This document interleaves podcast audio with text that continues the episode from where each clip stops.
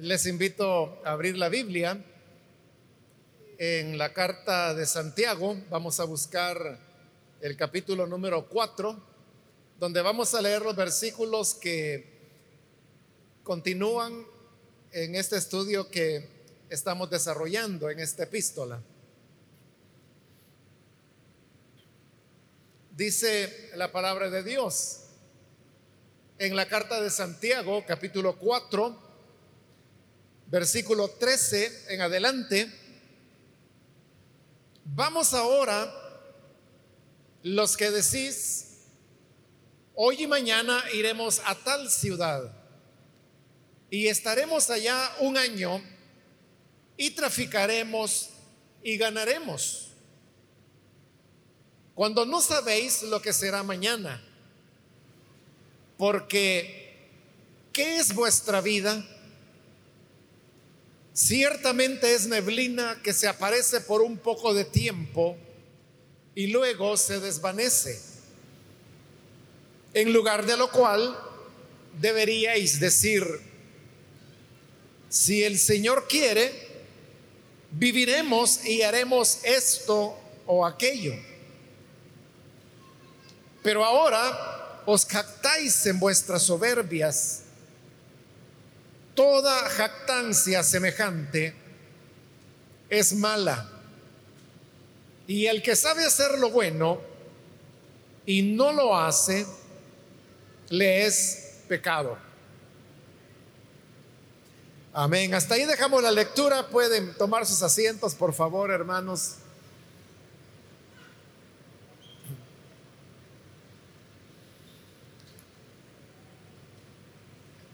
En una ocasión el Señor contó una historia sobre un hombre que era agricultor y él había sembrado su tierra y sucede que ese año fue un año de gran abundancia, la cosecha fue muy buena. Y este hombre comenzó a recoger todo el grano que se había cultivado y se dio cuenta que los graneros que él tenía no iban a alcanzar para poder guardar toda la abundancia que ese año había cosechado. Así que él se preocupó porque no sabía qué hacer con tanto grano. Pero pensando las diversas opciones, llegó a la conclusión que, que lo mejor que podía hacer era demoler los graneros que ya tenía y en lugar de eso construir otros más grandes. Y calculando la cantidad de grano que había cosechado en esta oportunidad, él se puso a hacer números y se dio cuenta que la cosecha de ese año era suficiente como para que él ya no tuviera que trabajar por el resto de su vida. De manera que, pensando que tenía asegurado su futuro, él dijo, bueno, de aquí en adelante, porque ya había hecho los nuevos graneros, ya estaban llenos de grano, ya no hay de qué preocuparme, lo único que haré de hoy en adelante es dedicarme a comer, dedicarme a beber y a gozarte porque ya no voy a tener que trabajar. Y eso justamente era lo que estaba pensando, sin saber que el Señor había decretado que esa misma noche él habría de morir. Y por eso fue que el Señor le dijo, mira, eres un necio, porque hoy van a pedir tu alma, es decir, tú vas a morir esta noche y todo lo que has acumulado, todo este tesoro, ¿de quién va a ser? Con esta historia que Jesús contó, es una historia que tiene varias enseñanzas, pero un elemento importante de la historia es que como seres humanos nosotros no podemos tener seguridad del futuro y muchas veces ni siquiera del presente. Y esto está muy relacionado con el pasaje que hoy acabamos de leer, porque Santiago hace ahí una pregunta y la pregunta es, ¿qué es vuestra vida? ¿Qué es la vida humana? Y él mismo responde que la vida es como la neblina que se aparece por un poco de tiempo, pero luego se desvanece. Es decir, la vida humana es frágil, es pasajera.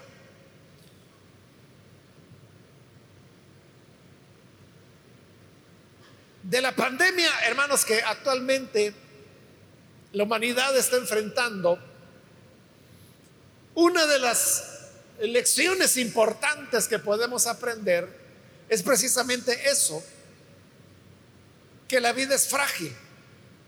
Porque usted sabe que, bueno, ha muerto toda clase de personas, ancianos, ancianas son los que más han muerto, o aquellos que tenían enfermedades crónicas. Pero también han muerto personas que no eran ancianos, sino que hombres, mujeres maduros, padres y madres de familia, pero también han muerto jóvenes y en menor medida, pero también han muerto niños. Y probablemente este tema, hermanos, de alguna forma directa o indirecta nos haya tocado a todos. Porque a lo mejor a todos, si nos ponemos a pensar, hemos perdido algún ser querido, ya sea cercano o lejano, como le digo, directo o indirecto, pero todos conocemos a alguien que de alguna forma estaba relacionada o relacionado con nuestra familia y luego falleció. Y eran personas que ni ellos ni nadie estaba pensando en que sus vidas podrían terminar tan pronto. Pero eso solo es una circunstancia de tantas otras que ponen en peligro la vida humana. Porque la vida es tan frágil que como lo dice Santiago, es como la neblina. Y la neblina parece tan real, pero al mismo tiempo es nada. Por un momento está, pero otro momento después ya no está, ya se disipó. Así es la vida del ser humano, que pasa más pronto de lo que esperamos y hay una una lección que es la que Jesús quería transmitir a través de su parábola, que es la misma lección que Santiago quiere transmitir con los versículos que hoy hemos leído. Y es que debemos comprender que ninguno, nadie, tenemos la vida garantizada. No podemos darla por sentado. Ese era el problema principal con las personas a las cuales Santiago se está dirigiendo, porque sucede que estos eran comerciantes. Y dice en el versículo 13, vamos ahora los que decís, hoy y mañana iremos a tal ciudad y estaremos allá un año y traficaremos y ganaremos. Eran comerciantes que estaban haciendo proyecciones para el futuro. Y ellos decían, hoy y mañana vamos a ir a tal ciudad.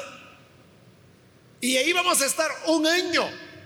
O sea, solamente el hecho de decir, hoy iré a tal ciudad, Nadie garantiza de que eso vaya a ser así.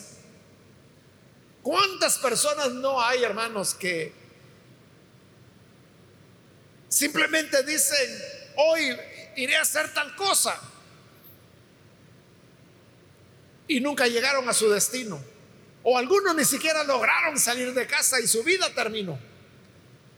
Si no tenemos garantizado el ahora, menos vamos a tener garantizado el mañana como esos comerciantes decían, hoy y mañana iremos a tal ciudad. Si no puedes saber si hoy estarás vivo, mucho menos podrás saberlo si mañana estarás vivo, y menos, como dice después, y allí estaremos un año y vamos a vender y vamos a ganar. Si no se sabe el hoy ni el mañana, mucho menos el año entero que habrá de venir, pero así hablaban ellos de esa manera. Entonces viene Santiago y los corrige. Y dice en el 14, cuando no sabéis lo que será mañana. Porque si la realidad nosotros no sabemos lo que será mañana, no sabemos si vamos a estar con vida, vamos a, amanecer.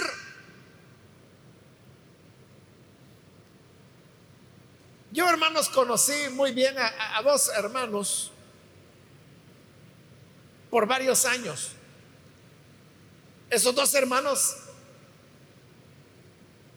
no sé si se conocían entre ellos, pero bueno, vivían en países diferentes.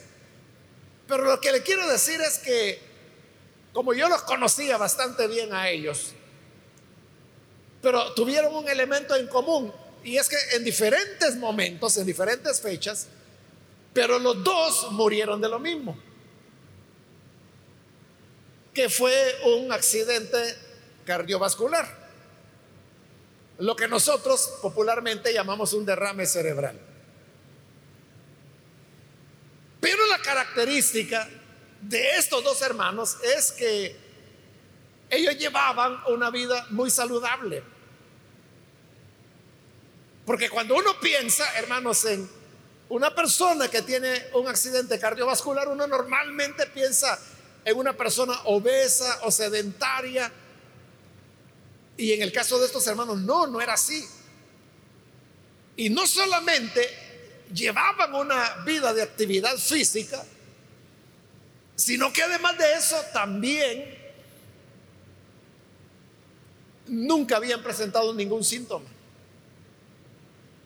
Absolutamente nada. Y en los dos casos fue una cuestión fulminante. Fulminante. Por eso es que Santiago dice, no sabemos qué será el mañana. Y a lo mejor a usted le ha ocurrido que ha estado hablando con una persona y al poco rato se entera de que esa persona falleció.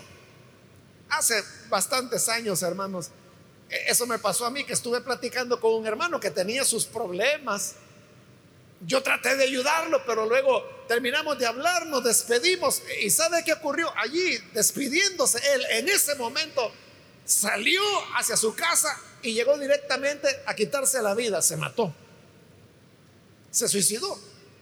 Y cuando a mí me avisaron, yo dije, no puede ser, si acabamos de estar hablando. Acaba de estar aquí, pero eso, eso hizo terminó de hablar conmigo, se fue a su casa y lo primero que hizo fue matarse. Ya no recuerdo cómo se quitó la vida, pero así fue. Entonces, como le digo, todos podemos tener experiencias o historias de personas que usted dice, no se acabó de estar hablando y le llegan a avisar que ya está muerto. O peor, aquellos que tuvo que ser un ser querido que salió por la mañana y dijo, ya vengo, solo voy a comprar algo y luego le llegan a avisar de que está muerto que algo le ocurrió. Por eso Santiago pregunta, ¿no saben lo que será mañana?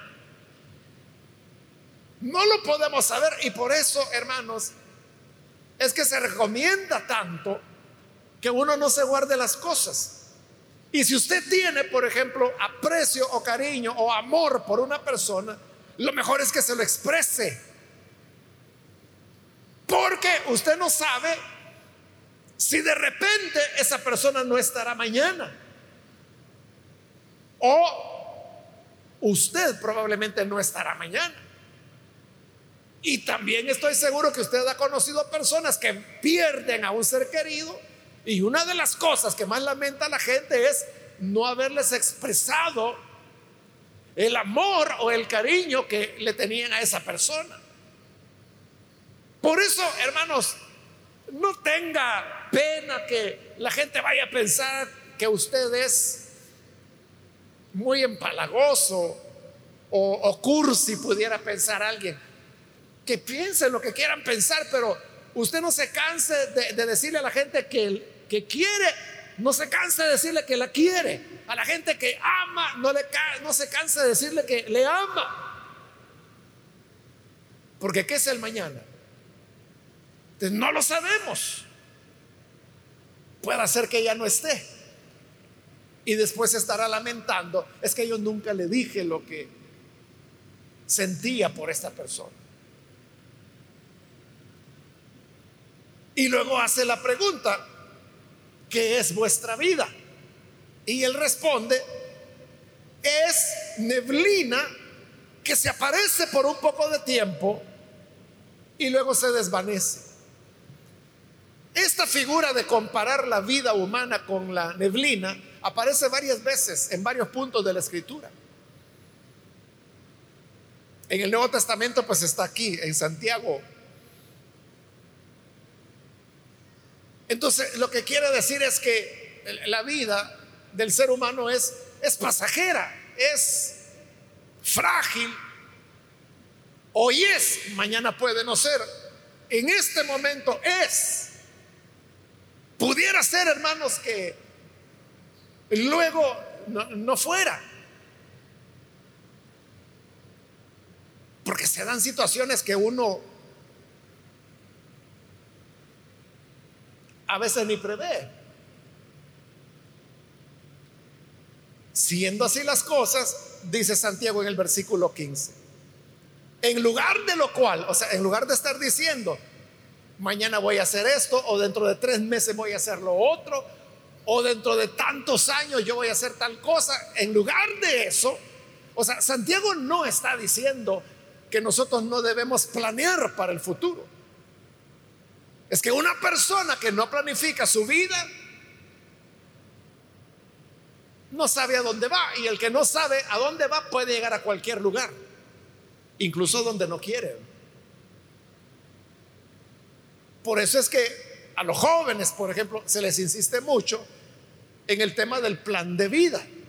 Es decir, ¿qué quiero yo hacer de mi vida? Uno debe tener un plan porque eh, hay cosas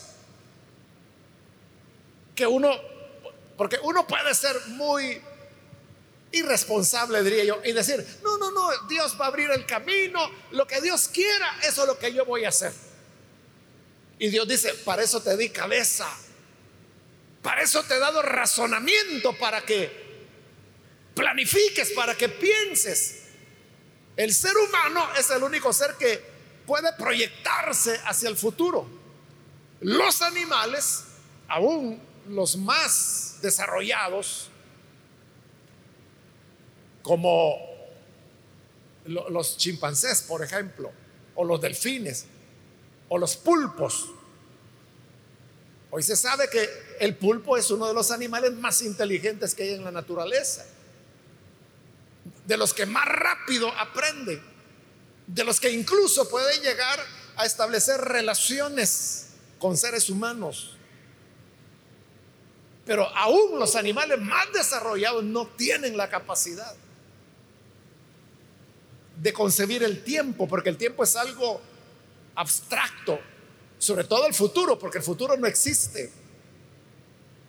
Entonces, todos los animales viven en el estricto presente. O sea, ellos no están pensando mañana, no. Ellos están viviendo el hoy, porque es lo único que hay para ellos. Y si uno lo ve, hermanos, desde el punto de vista material, así es, ¿verdad? Es cierto. El ayer no existe porque ya pasó. El futuro tampoco existe porque todavía no es. Entonces lo único que existe es hoy, el presente. Pero los seres humanos somos los que tenemos la capacidad de recordar el pasado y de saber que viene un futuro. El niño sabe que dentro de unos años será grande y por eso es que el niño o la niña dice, cuando yo sea grande quiero hacer tal cosa. El niño, la niña sabe que un día, que hay futuro y que en el futuro será grande, será adulto. Entonces, ¿cómo sabemos que el futuro viene? Uno debe tener planes para la vida, en ese caso para los negocios. Santiago no está recriminando que esos comerciantes estuvieran haciendo planes de ir a tal ciudad y de establecerse ahí un año y de comprar y vender y de tener ganancias. Ese no era el problema. El problema es la jactancia, como lo va a decir más adelante. La jactancia que está basada en el hecho de no reconocer que si no es la voluntad de Dios, no vamos a tener ni mañana siquiera. Y el hoy se nos puede terminar. Entonces dice, en lugar de eso, de, hablar como que si tenemos asegurada la vida, deberían decir, si el Señor quiere, viviremos y haremos o esto o lo otro. Si Dios quiere, nos va a dar la vida. Si Dios quiere, si está dentro de su plan, viviremos mañana para hacer tal o cual cosa. Ahora, no es que Santiago, e, el sentido de esto no es solamente que uno esté diciendo, primero Dios tal cosa, si Dios quiere tal cosa, si Dios quiere me voy a graduar, si Dios quiere voy a vivir en tal lugar, si Dios quiere iré a visitar a mi abuelita, si Dios quiere pero no se trata de, poner en nuestra lengua el estribillo, si Dios quiere, si Dios quiere, si Dios quiere, porque usted puede estar repitiendo eso, pero no tener la dependencia de Dios, que es lo que Santiago quiere acá. Lo que la palabra nos está enseñando acá, hermanos, es que nosotros somos seres dependientes. Dependemos de Dios. Y sin Dios no podemos vivir. O el día que Dios lo decida, nuestra vida llegará a su final. Esa es otra característica del ser humano. Y es que el ser humano sabe que la vida termina. Sabe que un día enfrentará la muerte. O sea, todos lo sabemos. Todos, hermanos, sabemos que un día moriremos. Claro, la, la excepción sería si el Señor vuelve antes de que partamos físicamente. Pero como no sabemos ni el día, ni la hora, ni de su venida, ni el tiempo que Él ha establecido para nosotros, no lo conocemos. Entonces, si Él no viniera antes, todos vamos a morir. ¿Cuándo? No lo sabemos. ¿Cómo nos vamos a morir? No lo sabemos. Pero un día eso va a ocurrir. Y nuestros familiares, los que queden, nos van a recordar, nos van a lamentar. Pero el recuerdo solamente llega hasta la segunda generación. Es decir, el día que fallezcamos, quienes nos van a recordar son nuestros hijos y nuestros nietos. Los que sigan después, los bisnietos, ellos ya no van a saber de nosotros.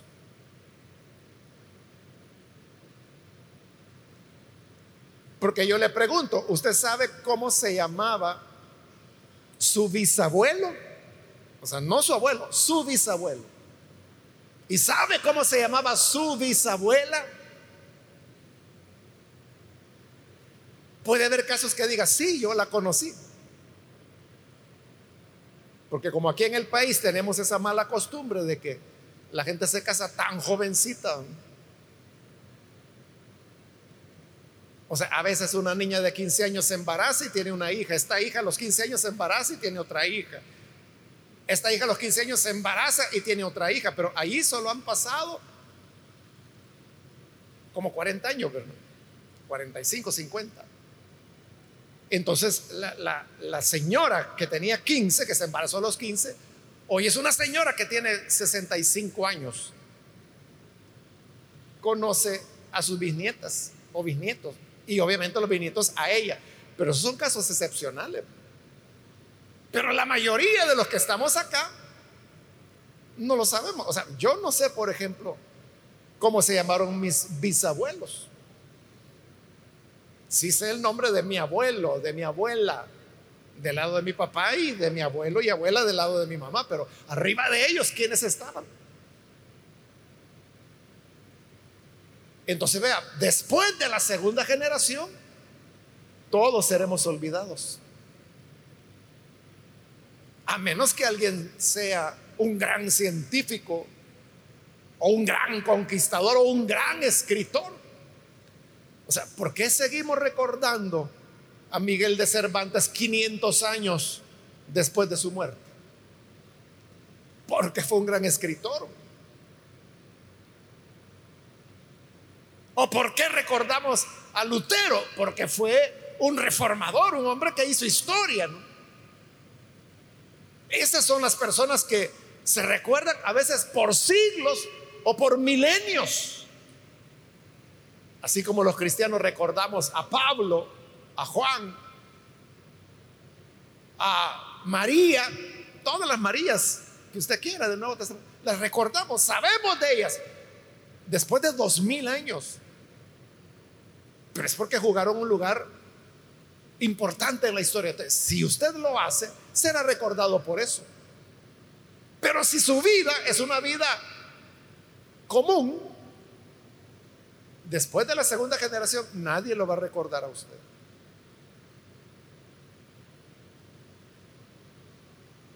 Entonces, por eso es que Santiago dice, deberían mejor decir, si Dios nos da la vida. Pero como le dije, eso no es solo una cuestión verbal, que primero Dios tal cosa. Fíjese que la expresión, primero Dios, con variantes, pero se usaba casi en todas las religiones, aún en el paganismo. Los mismos romanos decían, si Dios quiere, o si es la voluntad de Dios. No son los cristianos los únicos que dicen, si el Señor quiere. Pero no se trata de decir, como ya le dije, porque hasta los paganos dicen esa frase.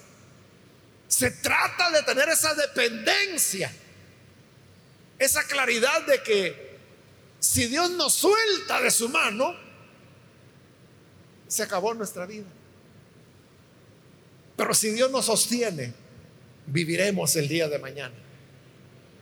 Por lo tanto, si Dios quiere, viviremos y hacemos esto o aquello.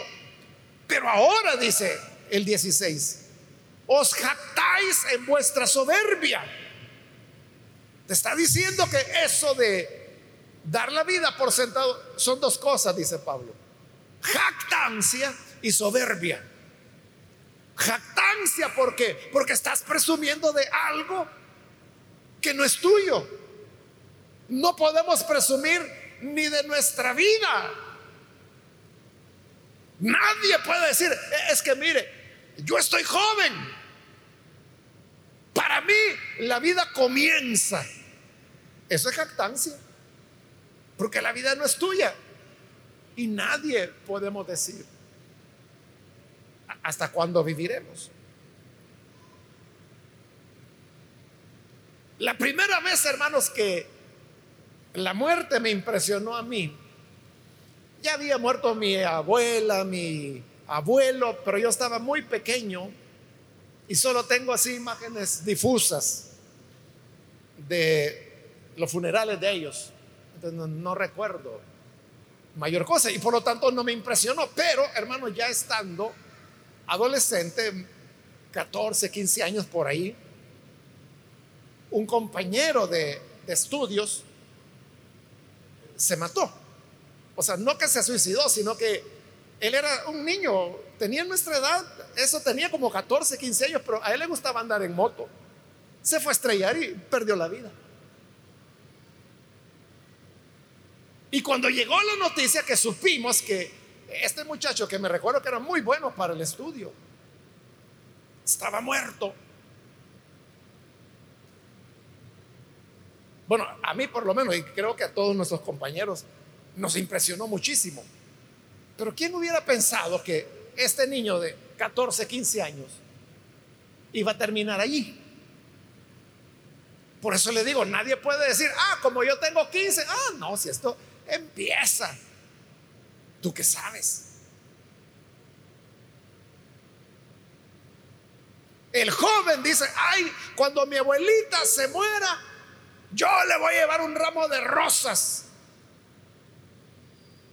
a su funeral. Y tú no sabes si es la abuelita la que te va a enterrar a ti. Por eso Santiago dice, no te jactes, porque la vida la tenemos prestada. Y el otro dice, es soberbia. ¿Por qué soberbia? Porque no lo podemos controlar.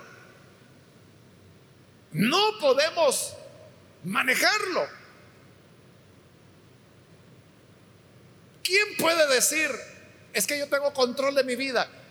Yo sé cómo me alimento, yo cuido mi salud, yo sé que voy a vivir 100 años o lo que se le ocurra. ¿Acaso no será eso soberbia?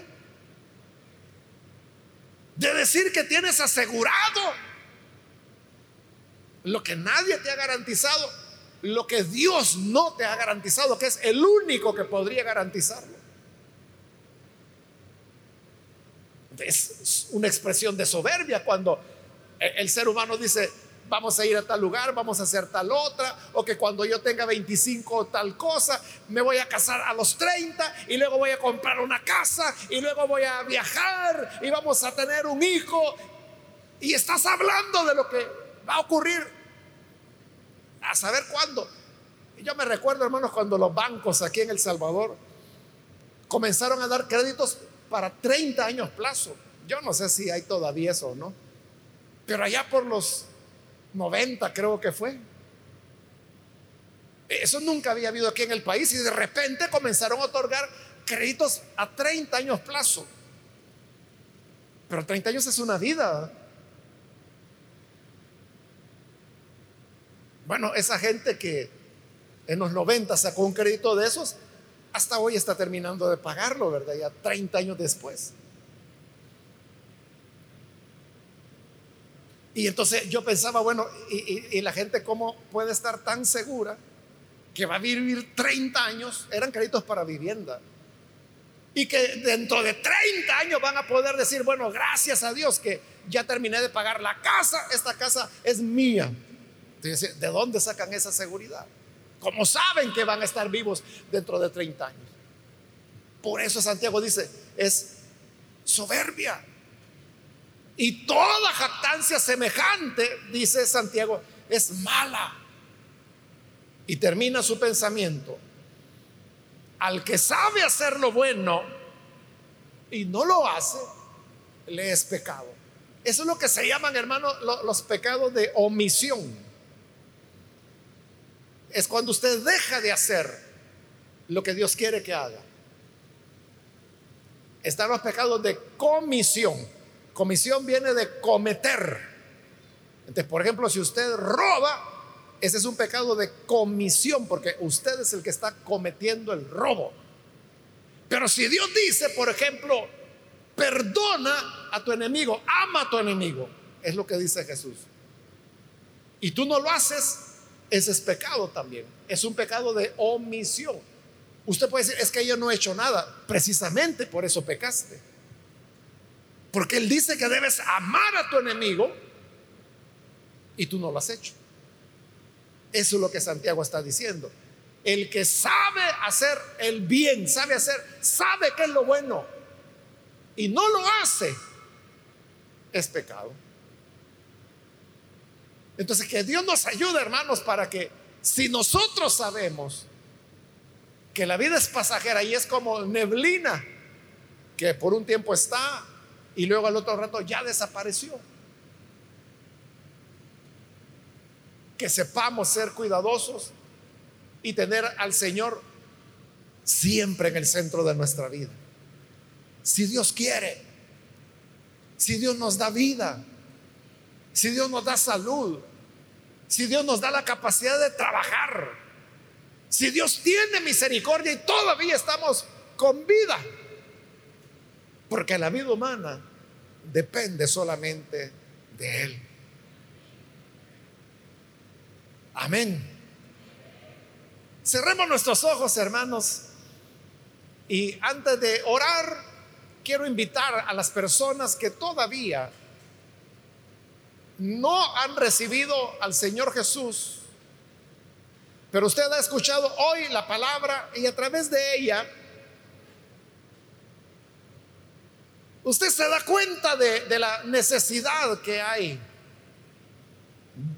de desarrollar una vida de dependencia del Señor y no dar por sentado nada. No podemos asegurar el hoy, menos el mañana, menos el mes, menos el año, menos el futuro. Por eso yo quiero invitar si hay alguna persona que necesita depender del Señor. Le animo para que reciba a Jesús hoy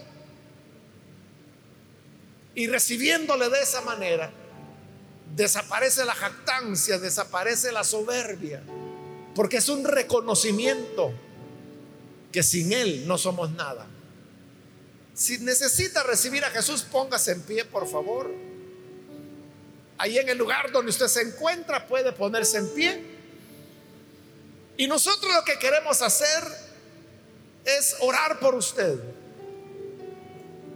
para que el Señor le alcance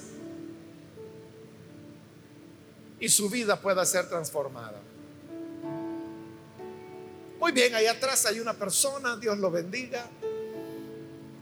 Si hay alguien más, puede ponerse en pie.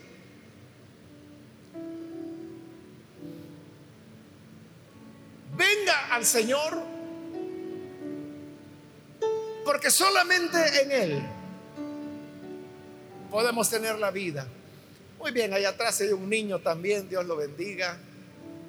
¿Alguien más? Quiero invitar también si hay hermanos o hermanas que se han alejado del Señor. Hoy puede reconciliarse. Póngase en pie y le vamos a incluir en esta oración. No podemos decir, lo haré mañana, lo haré el próximo mes lo haré el fin de año porque no sabemos qué será el mañana. Y Dios no nos está asegurando un mañana. Lo que nos está asegurando es que si hoy recibimos a Jesús y creemos a su palabra, tendremos vida eterna. Eso sí es seguro. ¿Quiere hacerlo? Póngase en pie. O si se reconciliará, póngase en pie hago la última invitación, si hay alguien más, puede ponerse en pie porque vamos a orar en este momento.